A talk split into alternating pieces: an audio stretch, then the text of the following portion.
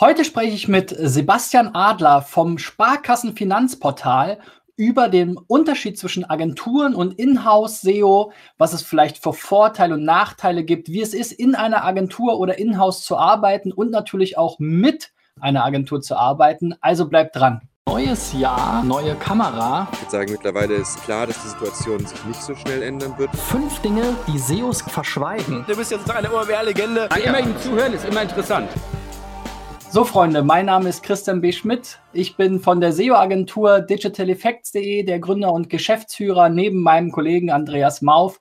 Und hier auf unserem äh, YouTube-Kanal SEO Driven spreche ich einerseits natürlich über Suchmaschinenoptimierung, berichte über aktuelle Updates, aber vor allem habe jede Woche spannende Gäste im Podcast-Interview. Und heute haben wir den Sebastian Adler, den SEO-Sepp an Bord, ja, der auch aus der Berliner SEO-Szene stammt. Insofern erstmal Hallihallo ins Homeoffice beziehungsweise in die Heimküche, äh, SEO-Sepp. Hallöchen. Hi, so du bist ja schon eine ganze Weile auch in der SEO-Szene unterwegs. Zu Beginn will ich immer mal ganz kurz so äh, mitnehmen, sozusagen, wie bist du zu SEO gekommen ähm, und äh, was verbindet dich sozusagen mit dem Thema? Ähm, du hast ja studiert, nämlich Germanistik, nachdem du bei der äh, Telekom ein, äh, eine IT-Systemkaufmann-Ausbildung gemacht hast. Ganz ähnlich eigentlich wie ich. Ich habe so eine so nochmal noch mal eine schulische Form davon gemacht, ja. Ähm, habe mir dann das Studium danach ähm, gespart. Aber erzähl doch mal, wie war eigentlich bei dir der Einstieg ähm, in die Suchmaschinenoptimierung und was hat das mit dem, äh, ja, mit deiner Ausbildung zu tun? ja, ähm, der Einstieg äh, in die Suchmaschinenoptimierung in dem Themenbereich SEO passierte tatsächlich im Rahmen des Studiums über ein Praktikum.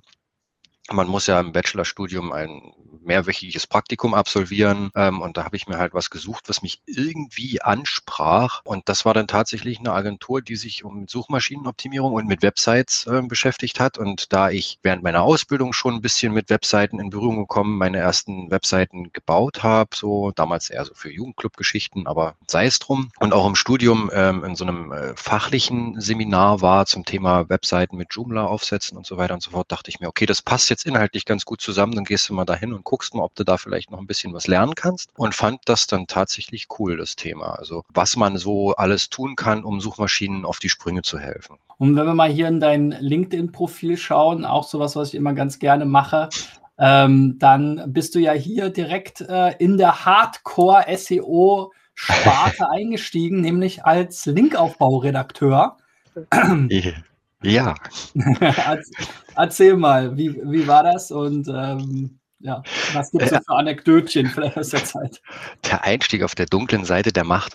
Also zum ersten war das ja so, dass ich eben mit SEO an sich keine Berührungspunkte hatte vorher und ähm, so in den ersten äh, Wochen und Monaten sich bei mir immer wieder so Aha-Momente eingestellt haben, was man so in den letzten äh, Jahren so online gesehen hat, ne? wenn ich gesucht habe, ich mir gedacht, warum, warum ist jetzt dieses Zeug hier zu finden? Ne? Warum gibt es diese komischen Seiten, auf denen ständig irgendwas draufsteht, was mich nicht interessiert? Dann könnte ich natürlich nachvollziehen, aha, okay, da hat jemand wohl offensichtlich seine äh, Strategien angewendet, um den Kram nach vorne zu pushen. Wir haben zum Glück immer nur mit seriösen Kunden gearbeitet, das heißt, wir mussten da keinen ähm, Spam verbreiten, aber ähm, die Funktion, Funktionsweise auch beim Linkbuilding, das fand ich schon mega interessant. Ne? Und wie, wie spricht man Leute an? Wen spricht man an? Wie findet man die Leute, die man anspricht, wenn man dann quasi da seine Inhalte verbreiten möchte. Und dass das dann doch extrem viel mit Kommunikation zu tun hat. Ne? Also man, man denkt im ersten Moment so SEO und Linkaufbau, ja, das ist halt viel Excel und dies und das und so, aber einen ganz, ganz großen Anteil äh, der Arbeit hat da tatsächlich die Kommunikation ausgemacht mit den Leuten, wie sie dies gerne hätten, wie sie es umsetzen, welche Tipps man geben kann und so. Das fand ich schon cool. Also für ein Thema, was eher so von außen betrachtet, so nerdy IT-mäßig ist, ähm, fand ich das mit dem äh, Kontakt zu den Menschen doch ganz cool.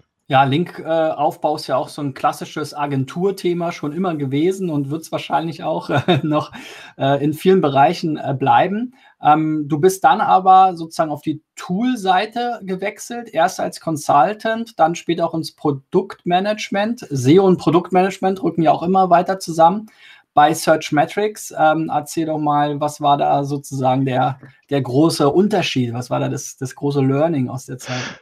Na, der größte Unterschied war natürlich, dass ich dann in der On-Site-Optimierung im SEO-Consulting gearbeitet habe und eben nicht mehr im Linkaufbau. Das war quasi nochmal ein Neueinstieg in eine noch andere, neuere Welt, noch komplexere Themen und so. Ähm, ich habe natürlich in der Zeit, in der ich vorher bei der Agentur war, bei Marketing schon mich damit beschäftigt, was gibt's so, was kann man noch alles machen und so ähm, und fand es dann auch extrem interessant, mit den ganzen smarten People da zusammen an Kundenprojekten zu arbeiten und dann auch wirklich tatsächlich mal die andere Seite zu sehen, ja, die auf der anderen Seite der äh, Linklisten steht. Und natürlich ist der mega große Vorteil bei Search Metrics, wenn man da als äh, SEO anfängt, dass man natürlich vollen Zugriff auf äh, alle Tools hat, die äh, jetzt vielleicht auch noch nicht online und live sind und äh, man sieht halt quasi, wie sich die, die Suite weiterentwickelt. Man kann ohne Sorgen um Credits quasi da sich um seine Kunden kümmern. Ähm, und das war schon ein mega Vorteil. Also es hat auch richtig groß Spaß gemacht. Ja, ja, wir Agenturen, wir blechen ja jeden Monat äh, Unsummen an Geld äh, an die Tools, um da ähm, mitarbeiten zu können. Du hast dann noch mal eine kurze Station äh, bei Lieb gemacht. Ähm, warum bist du zu einer Agentur zurückgekehrt? Das ist im Zuge deiner Arbeit beim, beim äh, Produktmanagement und tatsächlich entstanden der Wunsch.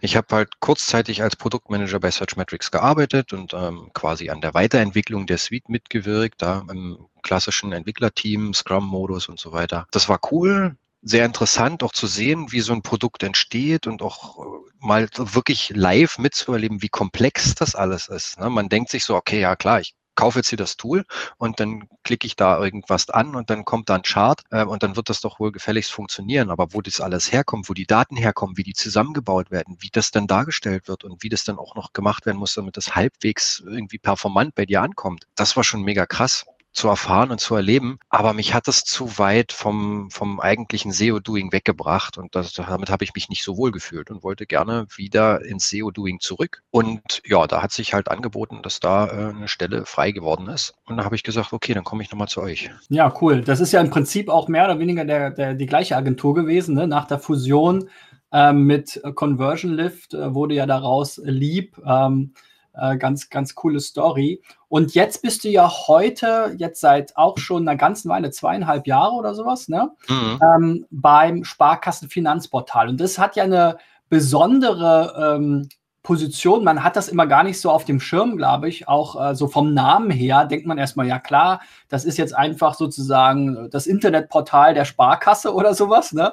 Aber ähm, das ist ja viel komplexer und äh, ihr seid quasi wie so eine Art Inhouse- Dienstleister, Inhouse-Agentur für die ganzen äh, Sparkassenunternehmen, die dazugehören. Erzähl doch mal, wie da jetzt äh, quasi eure Rolle ist und ähm, ja, wie, wie sie, wie, was man unter dem Sparkassenfinanzportal eigentlich verstehen kann. Also der Name tatsächlich kommt von, äh, von dem Sparkassenportal.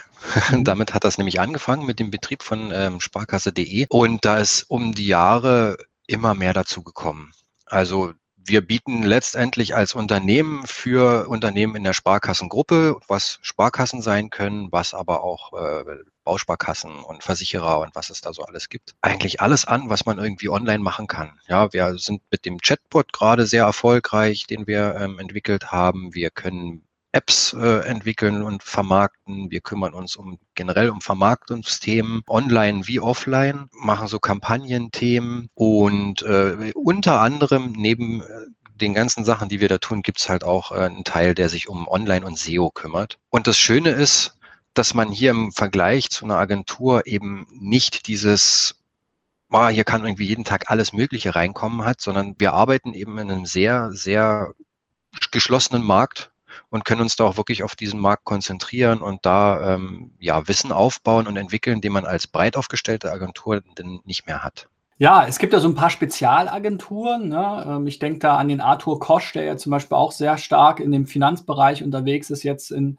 in eurem Bereich dann vielleicht die Wettbewerber äh, betreut. Mhm. Ähm, wir, wir sind da jetzt nicht auf eine Branche fokussiert, aber wir sind auch ein bisschen im Finanzbereich unterwegs. Wir haben ein Kreditkartenunternehmen, äh, wir haben ein ein äh, Vergleichsportal in dem Bereich und so weiter. Ne? Aber ähm, ja, das ist immer natürlich eine Herausforderung, weil die Bereiche schon ähm, unterschiedlich funktionieren können äh, als jetzt ein klassischer Online-Shop. Ne? Da sind ganz ja. andere Herausforderungen. Das ist, ähm, kann was Gutes und was äh, Schlechtes sein, weil man natürlich Abwechslung hat ne? ähm, äh, auf der einen Seite.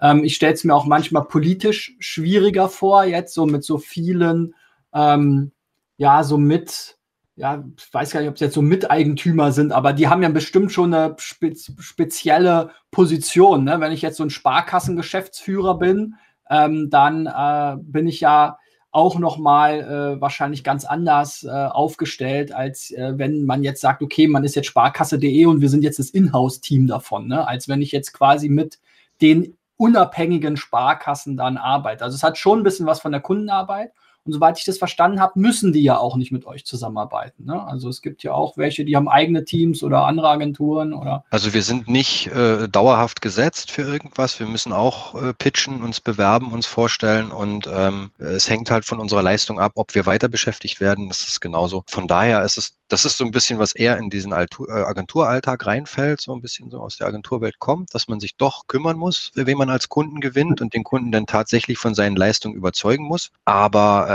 also es ist jetzt wirklich nicht so kritisch mit den Sparkassenleuten. Das ist auch so eine mhm. Sache, man denkt ja immer generell, ja, was so im, im, Bankensektor, im Finanzsektor abgeht, das ist alles vielleicht noch ein bisschen hinterher, wenn es um Online geht, aber die meisten ähm, Menschen, mit denen ich zu tun habe aus den Sparkassen und so, die denken schon sehr weit online und äh, die sind auch ziemlich, ziemlich auf Zack. Die machen viel, viel selbst und äh, mhm. das, was sie nicht selbst können, da suchen sie sich dann fähige Unterstützung und die bieten wir hoffentlich meistens an.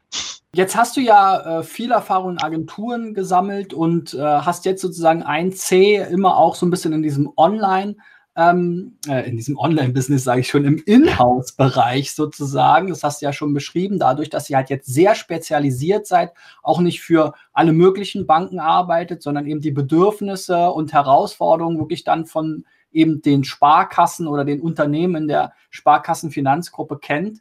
Ähm, wie würdest du denn so einschätzen, ähm, was sind da jetzt vielleicht aus dieser mehr in-house geprägten Sicht die Vorteile? wo könnt ihr jetzt ähm, auch gegenüber anderen Agenturen oder externen Agenturen ähm, oder klassischen Agenturen dann ähm, äh, ja, Vor Vorteile für euch ziehen sozusagen? Was ein sehr großer Vorteil ist, ist, dass wir diese, diese Breite der Kommunikations- und Marketingkanäle kennen. Wenn du jetzt als außenstehende Agentur sagen wir mal, äh, von für eine Sparkasse tätig wirst, dann ist es für dich in der Regel schwierig zu erkennen, okay, wer macht jetzt eigentlich SEA, was machen die noch für Kampagnen, wer ist für, für, für die Anzeigen zuständig draußen in der realen Welt, wie hängt das alles mit sparkasse.de und anderen Portalen zusammen, welche Themen werden da wann gespielt, da kommst du in der Regel gar nicht ran. Und das haben wir quasi alles im Blick. Ne? Wenn wir mit den Sparkassen sprechen, wissen wir, welche Themen gesetzt sind, wann irgendwie gespielt werden sollten. Wie das ineinander greift, ist auch so eine Sache. Wie man dann mit dem eigenen Inhalt auf der eigenen Seite äh, die Sachen noch unterstützen kann. Das ist eine Sache, die kriegst du, wenn du da nicht richtig drinne steckst, extrem schwer raus und das ist ein sehr, sehr großer Vorteil. Vielleicht können wir ja auch nochmal darauf eingehen, so auf die äh, wiederkehrenden Prozesse. Ne? Also gerade im Agenturbereich versucht man ja auch immer Prozesse zu schaffen. Ne? Wir müssen irgendwie skalieren, so wie man so schön sagt. Agenturgeschäft ist, ist ein People's Business. Ja, wir sind jetzt nicht wie eine Search Metrics, ein Tool, wo man, wo es jetzt, äh, sage ich mal, nur technisch vielleicht einen kleineren Unterschied macht, ob man jetzt 100 oder 1000 Kunden hat, ja. Aber in der Agentur macht es natürlich einen riesigen Unterschied, ob man 10, 100 oder 1000 Kunden hat. Ähm, und dementsprechend versucht man natürlich immer standardisierte Prozesse zu schaffen in irgendeiner Weise.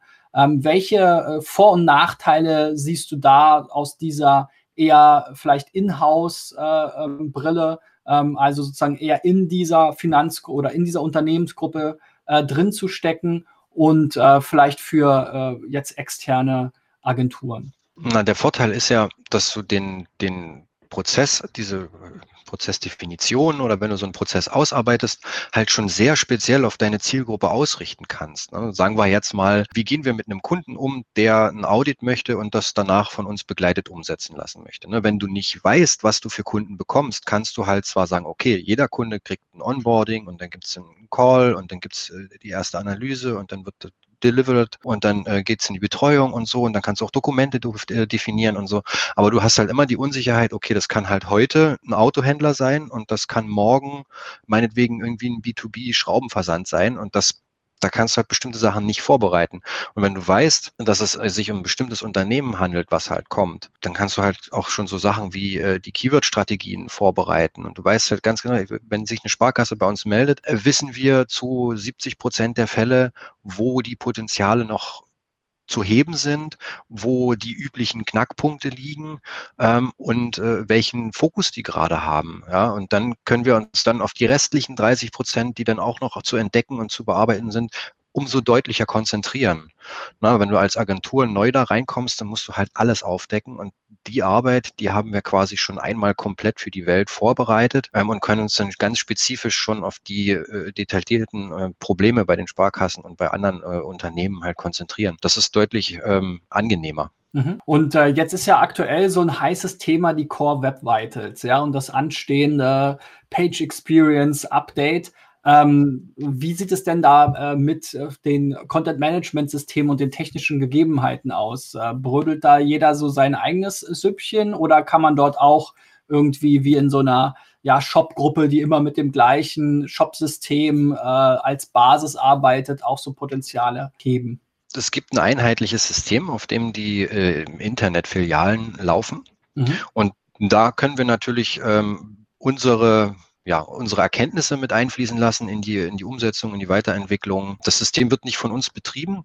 Ähm, allerdings stehen wir quasi mit der Finanzinformatik, die das betreibt, äh, in Kontakt und liefern denen zu. Und wir, wir arbeiten auch an eigenen äh, Modulen für diese Internetfilialen, wo wir dann gleich sagen können, okay, wir machen jetzt das anders, das schneller, das leichter. Da haben wir quasi direkt die Finger drin und es profitieren alle Sparkassen davon, auch die, die nicht direkt bei uns jetzt als äh, Kunde zum Beispiel im SEO sind und sagen, was können wir machen, sondern es kriegen alle quasi den positiven Nebeneffekt. Wenn wir da was verbessern und äh, entwickeln können, hm. kriegen die das mit. Und in der Vergangenheit so bei den Agenturen, ja, ähm, ich, äh, ich will jetzt die Antwort nicht vorwegnehmen, aber so, wir haben natürlich einen bunten äh, Blumenstrauß an Shop und CMS ähm, Varianten. Ähm, ist das überhaupt noch eine spielt das überhaupt noch eine große Rolle aus deiner Sicht heutzutage? Weil ähm, so die Standards, sage ich mal, so WordPress, Shopware, und so weiter oder auch WooCommerce bei kleineren Shops oder eben dann andere Systeme, so diese typischen Webstandards, wozu vielleicht künftig auch mal diese Core Web Vitals gehören, die werden ja von den meisten Systemen, Content Management oder E-Commerce Systemen schon irgendwo ganz gut erfüllt. Also meinst du, das ist wirklich noch so ein großer Unterschied ähm, äh, als Vorteil, wenn man wirklich nur auf einem System arbeitet? Oder siehst du ähm, da eigentlich gar keine Unterschiede mehr in den verschiedenen Systemen. Du hast mit irgendwo schon ganz gut erfüllt eigentlich den Punkt getroffen. Ähm, Luft nach oben ist überall und äh, ich denke mal schon, die, die Wahl von einem Content-Management-System, für welches Projekt, was kann das, wie wird das umgesetzt, ist immer noch entscheidend und wichtig. Und da sollte man schon vorher aufpassen, dass das, was man sich aussucht, auch wirklich alles das kann, was man braucht und nicht sagt, okay, jetzt ist gerade irgendwie der, der heißeste, äh, der heißeste Trend, äh, meinetwegen jetzt irgendein Static Site Generator und führt den dann ein und dann stellt man fest, dass das äh, Ding, was man sich da ins Haus geholt hat, irgendwie plötzlich nicht mehr die Möglichkeiten hat, die Titles anzupassen. Das kann alles passieren. Also von daher ist es, Content Management System ist immer noch wichtig. Gerade wenn es immer in die Richtung geht, wie wird jetzt aktuell eigentlich entwickelt und gearbeitet. Ne? Es ist ja schon lange nicht mehr so, dass man jemanden hinsetzt, der eine HTML-Seite schreibt, ähm, die dann ins Netz stellt und beim nächsten Mal wieder eine neue HTML-Seite schreibt und die dann verlinkt und ins Netz stellt, äh, sondern dass das alles dynamisch von irgendwo herkommt. Die Datenquellen, wo die, die Sachen herkommen, die du anbietest, werden vielfältiger. Die Technologien, die die Daten aufbereiten und wieder nach außen geben, werden vielfältiger und komplexer. Aber Google funktioniert ja tatsächlich noch nach diesem Schema. Es gibt halt ein HTML-Dokument, was jemand geschrieben hat und ins Netz gestellt hat. Und da die Brücke zu spannen, das ist schon äh, ein ordentliches Stück Arbeit. Ja, es gibt ja hier auch diese schöne Auswertung von Sistrix. Ähm, kann man immer darauf äh, verweisen. Die haben ja mal diesen Core Web Vitals Check gemacht äh, und hier geschaut, wie die verschiedenen Content Management Systeme abschneiden. Und da gibt es schon immer noch in der Grundkonfiguration größere Unterschiede.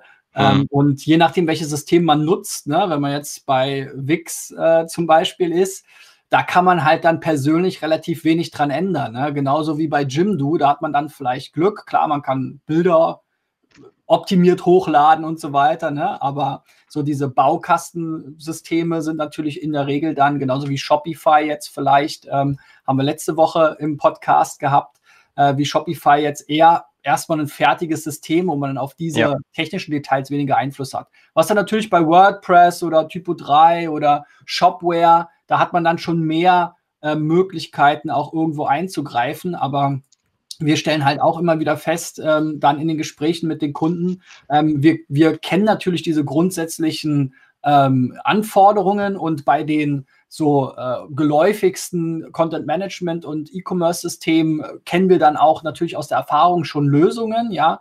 Aber äh, es gibt immer wieder einen Kunden, der dann eine ältere Version von, keine Ahnung, XY-Shop hat, wo das dann wieder nicht geht oder etwa einen, einen etwas äh, ja, exoterischeres System, ja. Und ähm, das kann schon, kann schon echt ähm, ja, sehr viel ähm, sehr viel Chaos verursachen, mal so. Ja, oder eine Mischstruktur, wenn dann irgendwie so zwei oder drei äh, Systeme ja. nebeneinander existieren und bestimmte Seitenbereiche unterschiedlich ausgespielt werden, da hast ja, du ja, auf ja. ja, die Marketingseite mit WordPress, der Shop auf Shopware, dann hat man noch einen äh, ein Kundensupport-System, was auch so eine Art Hilfe und Dokumentation äh, äh, in den Index bläst und dann hat man irgendwann wirklich drei verschiedene Systeme, auf denen man irgendwie rumreiten muss. Ähm, das kann natürlich äh, ein Problem sein. Ansonsten so mein Tipp ist halt immer am Ende, klar, man kann jetzt nicht nur aus SEO-Sicht entscheiden, aber ich finde halt immer auch, ähm, selbst wenn jetzt WordPress zum Beispiel nicht die beste Empfehlung ist, aber ich würde mir immer ein System suchen, was halt wirklich weit verbreitet ist, wo es eine große Entwickler-Community gibt und wo ich mich auch nicht zu sehr abhängig von jetzt einem speziellen Dienstleister mache. Ja, das erleben wir auch immer wieder, dass dann eben einzelne Freelancer in gewissen Regionen, in gewissen Branchen vielleicht dann mal drei, vier Kunden gewinnen und dann sozusagen auch über diese Referenz dann mehr Kunden aus der Branche gewinnen und ähm, dann aber eben ein sehr exotisches, teilweise selbst entwickeltes System haben. Und äh, dann hat man natürlich als Kunde die absolute Abhängigkeit zu diesem einen Dienstleister. Bei WordPress oder Shopware, da gibt ja, mehr Agenturen, Freelancer als Sand am Meer sozusagen, wo man dann eben auch schnell ähm, äh, Hilfe äh, bekommt und äh, auch die Entwickler-Community allein ja schon sehr viel äh, dazu beiträgt. Ne? Also ähm, insofern kann, kann ich da immer empfehlen, eben auf diese Standardsysteme zu setzen, weil man da einfach mehr Vielfalt, mehr Unabhängigkeit und auch äh, oft schnellere Adaptionen von diesen ganzen technischen Themen mit erreichen kann. Genau, und gerade bei, bei so, Geschichten wie WordPress zum Beispiel ist ja super, dass äh, Google selbst da äh, schon Tools anbietet, um in WordPress ja. selbst ähm, Sachen anzugucken und so. Und von daher ist es auf jeden Fall nicht verkehrt. Was man halt nicht vergessen darf, ist, dass die Entscheidung meistens getroffen wird, bevor klar ist, was eigentlich passieren soll.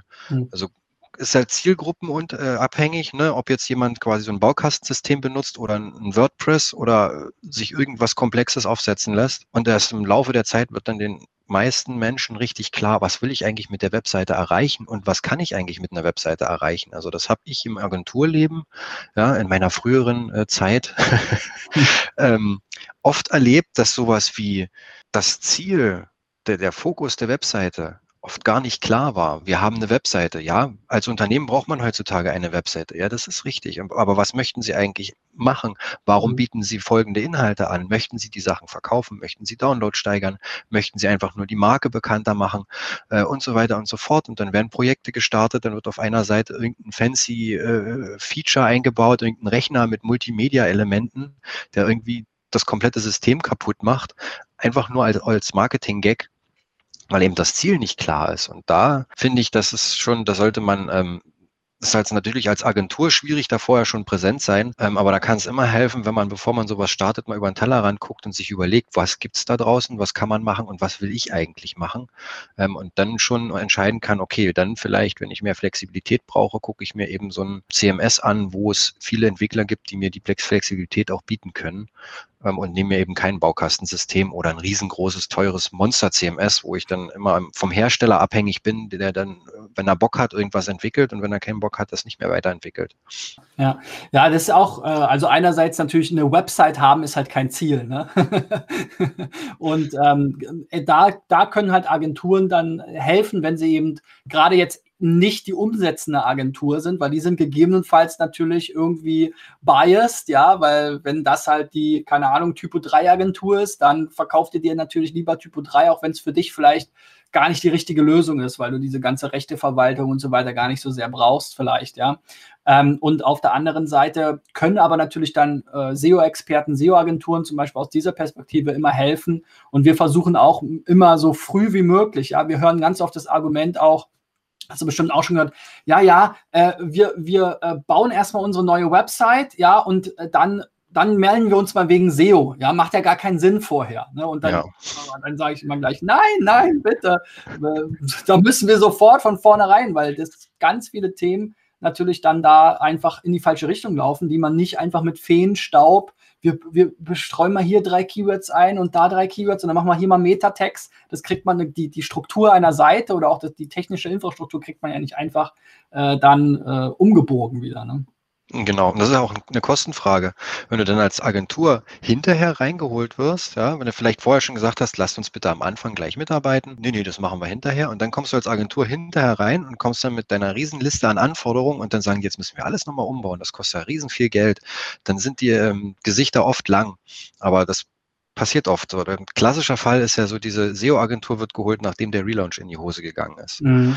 Das kostet mega viel Geld, das kostet im Ernstfall Arbeitsplätze. Von daher ist tatsächlich so, dass man sollte sich die Beratung frühzeitig ins Haus holen. Und das muss nicht immer gleich so ein, äh, weiß ich nicht, irgendwie 14, 14 Tage die Woche Beratungskontingent sein. Aber wenn am Anfang jemand da ist, der wirklich mal gucken kann, okay, in welche Richtung entwickelt sich das und ab wann kann man was optimieren oder wo schon mal einsteigen in die Entwicklung, dann wäre das definitiv hilfreich in vielen Fällen. Lass uns doch nochmal äh, darauf eingehen, was vielleicht so, ähm, was man gut auslagern kann tatsächlich an Agenturen, auch für wen vielleicht das Auslagern wirklich Sinn macht, weil wir haben natürlich auch in Deutschland so eine starke Inhouse-SEO- ähm, Gruppe, sage ich mal, die da sehr stark und laut dafür werben, SEO in-house zu machen. Das sind aber oft dann natürlich, ich würde jetzt mal sagen, privilegierte Kollegen, die dann in hochfinanzierten Online-Startups arbeiten, die eben auch einerseits die Sexiness haben, das entsprechende Personal anzulocken, auch das Kapital und deren Produkt tatsächlich am Ende auch die Website selber nur ist, ja. Und da wird natürlich auch oft dann dieser, dieser Zusammenhang zwischen SEO muss im Product-Team sein, gesetzt, ja. Ähm, aber ich glaube, dass das quasi nur eine Variante ist, die sicherlich für diese Form von Unternehmen total Sinn macht. Aber es gibt ja noch ganz viele andere. Wie, wie, wie schätzt du das ein? Was kann man gut auslagern? Äh, für wen, wofür und wann braucht man eigentlich eine, eine Agentur heute noch? Na, bei, in den meisten Fällen, wenn man, also was ich so gesehen habe, wenn man als Agentur dazu gekommen ist, ne, es ist ja so, dass die Webseite in der Regel schon eine Weile besteht. Und ähm, da gab es vielleicht am Anfang gar keinen, der sich dediziert um Online gekümmert hat. Ne? Da gab es halt den Administrator, der die Webseite am Laufen gehalten hat und dann war das eben erledigt. Und irgendwann kam jemand auf die Idee, hm, da, da kann man irgendwie mehr draus machen. Klar kann man jetzt sagen, okay, ich baue jetzt sofort ein Team auf und stelle irgendwie 15 Leute ein und gucke, ob das was bringt, aber das können sich gar nicht alle Unternehmen leisten. Ähm, die Prioritäten sind in manchen Unternehmen ganz anders und da ist schon günstig, wenn man sagen kann, okay, ich hole mir erstmal eine Agentur rein, die sagt erstmal, okay, wo stehen wir denn gerade? Wo kann man hingehen? Ähm, was müssen wir machen? Und wenn es dann heißt, okay, wir haben eine Handvoll technische Optimierung, aber brauchen auch irgendwie so Content-Geschichten. Wenn ich dann wieder niemanden habe, der texten kann, ehe ich mir eine eigene Content-Abteilung aufgebaut habe, äh, vergeht so viel Zeit und verschenke ich so viele Chancen, wo es vielleicht einfacher ist, die Content-Produktion erstmal auszulagern und oder vielleicht von der Agentur steuern zu lassen und das dann quasi erstmal von sich aus in-house erstmal kontrollieren zu lassen, ob das so passt und dann vielleicht nach und nach mit einzusteigen, da selbst jemanden hinzusetzen, der sich auch um die Sachen mitkümmern kann. Das ist das, das Wichtigste. Ne? Und dass man die Agentur nicht nur als Ratgeber missbraucht, äh, in Anführungszeichen, sondern tatsächlich zum äh, Wissenstransfer nutzt. Mhm. Ja, sobald ich eine beratende Agentur habe, hat die einen Ansprechpartner und das sollte im Idealfall nicht ähm, äh, die Praktikantin sein, die sich nicht Vollzeit um die Website kümmern kann, sondern das sollte dann tatsächlich die Kollegin sein, die da wirklich die Zeit hat, sich darum zu kümmern und sich das Wissen anzueignen und das dann auch im Unternehmen wieder breit zu tragen. Weil das ist die nächste Dimension, die das hat. Eine Agentur kommuniziert ganz oft immer nur auf einen Ansprechpartner und vielleicht maximal auf dessen Vorgesetzten und dann war's das. Ne? Was im Unternehmen mit dem Wissen und den Informationen, die die Agentur reinträgt, passiert, ist für, ein, für die Agentur oft eine Blackbox. Mhm. Und wenn man dann jemanden hat, der sich da kümmert und weiß, okay, mein Ansprechpartner kann das zum Beispiel breit treten und wir können den dabei unterstützen, die Informationen intern auch zu vermitteln, dann entsteht eigentlich eine richtig gute Synergie aus äh, Agentur und dann vielleicht einem wachsenden Team, was man in-house hat. Genau, ja. Also eine große Herausforderung ist ja auch immer, und das zahlt, zählt ja auch da oder zahlt da auch total drauf ein, dass Agenturen natürlich immer viele Anforderungen und Wünsche und Best Practices kommunizieren können. So und so müsste man es machen. Aber von außen kann man natürlich, das ist wieder der Unterschied vielleicht zu Inhouse, nicht alles direkt beeinflussen oder ändern. Ja. Und insofern braucht eine Agentur auch immer mindestens diesen einen Sparringspartner, der dann auch als Botschafter für diese Messages äh, nach innen wirkt. Ja? Nur äh, quasi jetzt eine Agentur beauftragen und zu, und zu sagen, okay, wir haben jetzt die Agentur, jetzt vergesse ich äh, das Thema SEO, weil die kümmern sich ja jetzt um alles. Ähm, das ist halt auch äh, nicht möglich ne, heutzutage mehr. Ne? Früher konnte man vielleicht wirklich tatsächlich sagen, okay, man schmeißt dann da Links drauf auf die Seiten, aber heute muss ja die ganze Klaviatur funktionieren. Ja? ja. Und ähm, dementsprechend brauchen wir als Agentur auch immer ähm, geeignete Kollegen in-house, die, wie du gesagt hast, sowohl die Ressourcen dafür haben, als auch das Wissen aufbauen können und wollen mit unserer Unterstützung oder auch vielleicht schon haben, ähm, und das sind halt sehr unterschiedliche Rollen. Was würdest du sagen, so von der, vom, vom Agentur-SEO zum eher in-house geprägten SEO? Ähm, wie unterschiedlich sind die Jobs da? Die Unterschiedlichkeit ist zum einen äh, in der Art und Weise, wie du dir die ganzen Probleme einschauen kannst und damit mit den Problemen umgehen kannst, die du, wenn du SEO mit einer Webseite zu tun hast. Die dir da so über den Weg laufen. Als Agentur, als Außenstehender ist ja bei manchen Sachen gar nicht klar, was da so passiert. Also eins der, der interessantesten Beispiele sind jetzt diese Core Web Vitals und äh, mhm. da sage ich nur äh, CLS. Jetzt ist es ganz simpel zu sagen, äh, wir müssen dafür sorgen, dass sich hier das Layout nicht verschiebt beim Laden. So, dann geht's los. Woran liegt das denn? Okay, was ist es denn? Dann kannst du natürlich als Agentur von draußen sagen, okay, in der Regel werden irgendwie zu viele Skripte geladen oder das CSS ist zu groß oder ähm, die Fonts kommen zu spät, deswegen hüpft das und die Bilder sind zu groß. Ähm, aber nach diesen fünf klassischen Standardtipps shiftet das immer noch und dann wird es schwierig, als außenstehende Agentur da wirklich einen Fuß reinzukriegen und zu sagen, okay, jetzt müssen wir uns mal mit den Entwicklern hinsetzen. Weil das mhm. passiert selten. Also das habe ich zumindest selten erlebt, dass man dann tatsächlich mit in die Entwicklerteams gekommen ist und dann äh, als Agentur, als Außenstehender da sagen kann, jetzt lasst uns das mal anschauen, wo hier eigentlich der der, ähm, der Wurm drin ist. Mhm. Das kannst du natürlich in-house viel besser machen. Und da kannst du auch die Leute viel frühzeitiger mit reinholen. Ne? Als Agentur bist du ja sehr auch wenn es immer heißt, wir sind proaktiv und kommen mit Vorschlägen und so auf den Kunden zu. Du musst aber letztendlich doch immer reagieren. Wenn der Kunde sagt, ja, machst es, wenn er sagt, nein, stehst du erstmal da. Und in-house kannst du das halt schon vorher adressieren, bevor es überhaupt irgendwo die wirkliche Intention braucht. Mhm, mh. Ähm, vielleicht nochmal auf diesen Ausbildungsaspekt äh, eingegangen. Ähm, es gibt ja sozusagen mittlerweile glücklicherweise immer mehr auch Ausbildungsangebote, aber wie du auch schon gesagt hast, auch so ein externer Partner ähm, kann da ja eine Wissensquelle sein. Ähm, ich glaube, früher hat es wirklich noch anders funktioniert in vielen Bereichen. Da war die Agentur wirklich so eine Blackbox. Man wusste nicht mal, was haben die da genau gemacht welche Backlinks haben die da jetzt aufgebaut und sowas. Ja, also solche Horrorgeschichten haben wir bis vor ein paar Jahren auch immer noch gehört. Ich weiß gar nicht, welche Backlinks die Agentur da aufgebaut hat. Ich habe immer nur jeden Monat Geld überwiesen. Ja, können Sie uns mal sagen, welche das sind? Ja, und so weiter. Ja. Aber die, die, diese, die, also jetzt zumindest aus meiner Perspektive, hat sich das ja sehr stark geändert. Und zwischen Wissen und Tun, da liegen ja auch noch mal Meilen. Ne? Also für uns ist immer sehr wichtig, dass eben die unsere Ansprechpartner, unsere Kundinnen und Kunden äh, eben verstehen, was wir da machen und äh, das auch intern, wie gesagt, äh, weitertragen können. Aber am Ende des Tages, ähm, ja, das Machen, das gemeinsame Machen, das können teilweise nicht mal wir, das muss die IT dann machen, jetzt in diesem Fall der technischen Themen.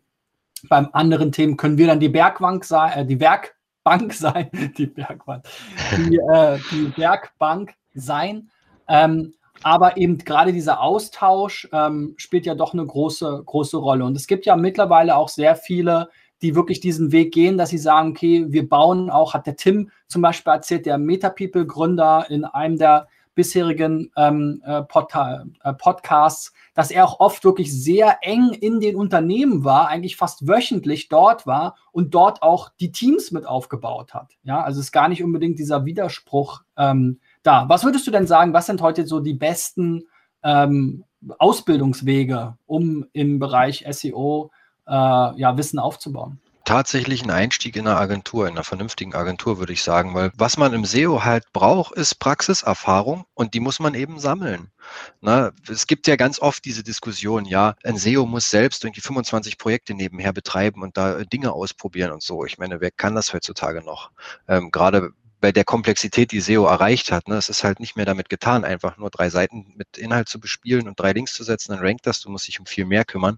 Und da bist du in einer Agentur, die wirklich verschiedene Kunden hat, verschiedene Systeme betreut und verschiedene Zielgruppen ansprechen muss, finde ich für einen Einstieg deutlich besser aufgehoben, um erstmal den Überblick zu bekommen. Was mhm. ist so ähm, was ist eigentlich wichtig und äh, auch vielleicht für, für das Lernen der Kommunikation mit Leuten, äh, die SEO vielleicht noch nicht so gut kennen und verstehen, ist man auf der mhm. Agenturseite, finde ich, ein bisschen besser aufgehoben. Und wenn man sich dann sicher fühlt, sollte man ruhig zumindest mal den Ausflug wagen, von, um in-house zu gucken, um dann eben von den Vorteilen, die wir am Anfang schon mal besprochen haben, auch mal mitzubekommen. Wie ist es denn auf der anderen Seite? Zu erleben, warum hat es eigentlich früher bei den Kunden, denen ich meine Empfehlung gegeben habe, immer so lange gedauert, bis die die umgesetzt haben. Wenn man dann in-house ist und sieht, okay, ich habe hier zwar 25 Entwickler, aber da muss ich meine Stories im Planning verteidigen und denen das auch noch ähm, vielleicht mit dem zuständigen PO abstimmen, ob das denn jetzt wirklich wichtig ist und so.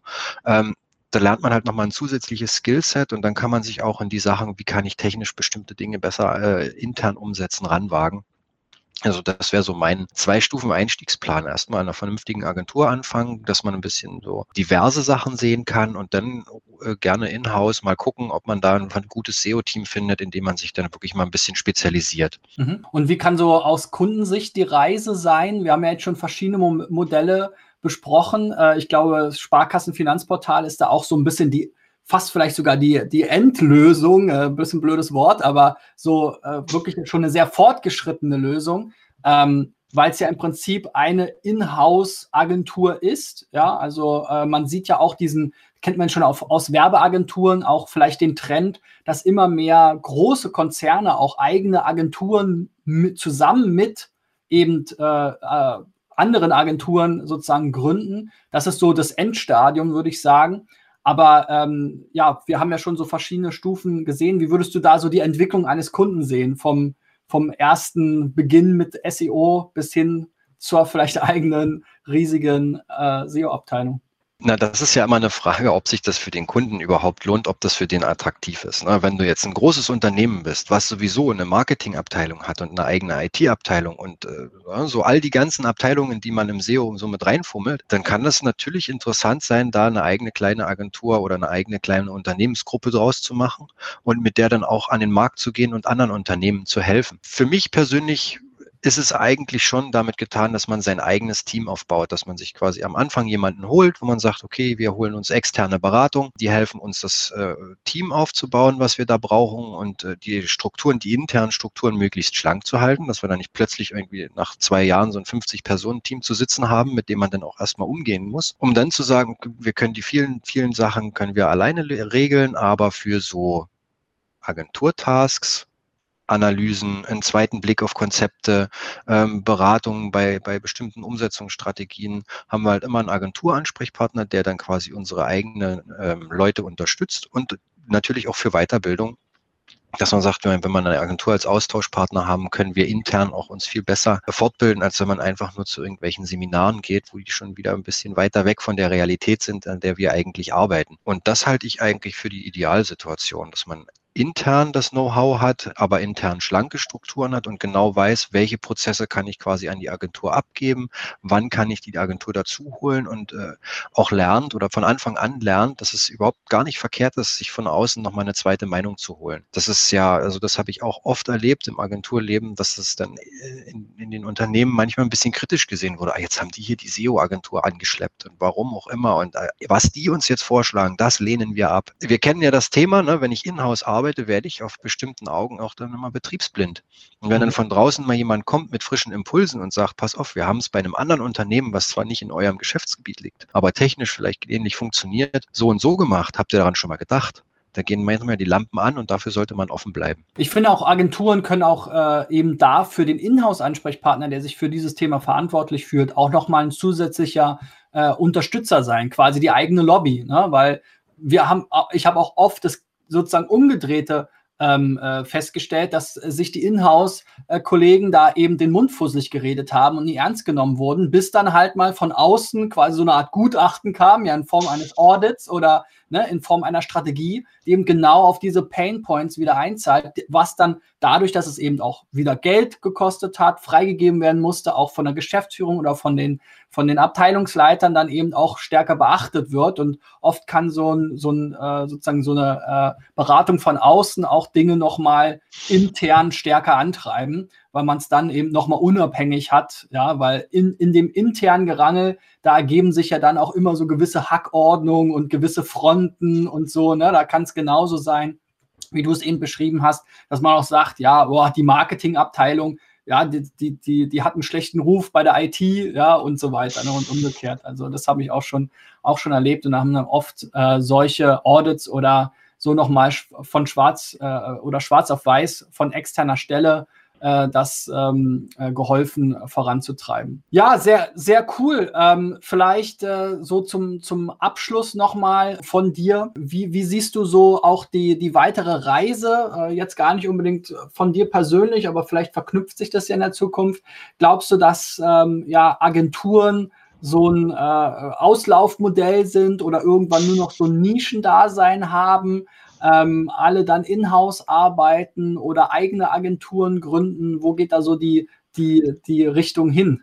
Das Thema ist ja gar nicht so neu, ne? Das große mhm. Agenturensterben steht bevor, weil plötzlich jeder selber SEO macht oder womöglich die Seiten mit künstlicher Intelligenz sich selbst optimieren und so, ja. Womöglich ähm, brauchen wir gar kein SEO mehr in der Zukunft, hört man auch immer wieder.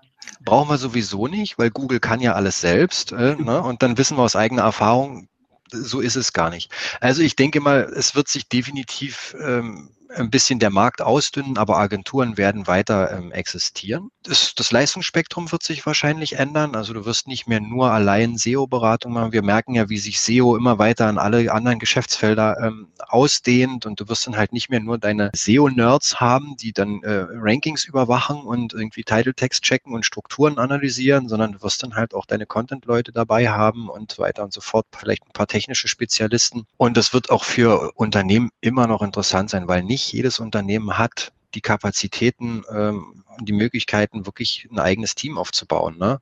Manchmal ist dann halt bei einer Person Schluss.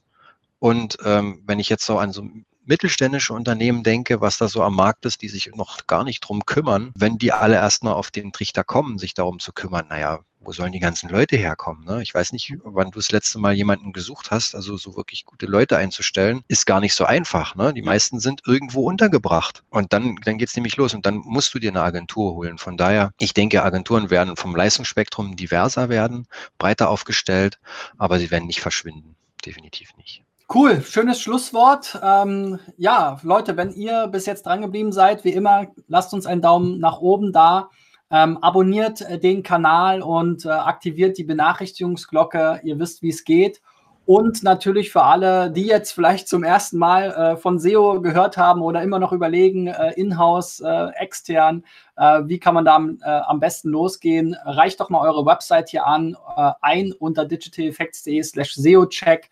Und äh, wir ähm, schauen uns dann äh, das Ganze an, besprechen das mit euch und äh, dann könnt ihr hoffentlich im Anschluss das Ganze auch umsetzen und die Lorbeeren ernten sozusagen. Ja, Sebastian, Sepp, SEO Sepp, vielen Dank für äh, diese kleine Reise. Es ist ja äh, durchaus ein Thema, was auch immer wieder heiß äh, diskutiert wird. Ja, wie gesagt, es gibt eine sehr, sehr starke Inhouse-Lobby, eine sehr starke Agentur-Lobby und ich glaube, beide Seiten äh, haben wir heute vielleicht ein bisschen den Weg gezeigt oder auch ein bisschen ähm, sozusagen diese Perspektive geöffnet, äh, können sehr gut zu, miteinander zusammenarbeiten und ähm, werden auch in Zukunft wahrscheinlich weiter aufeinander angewiesen sein.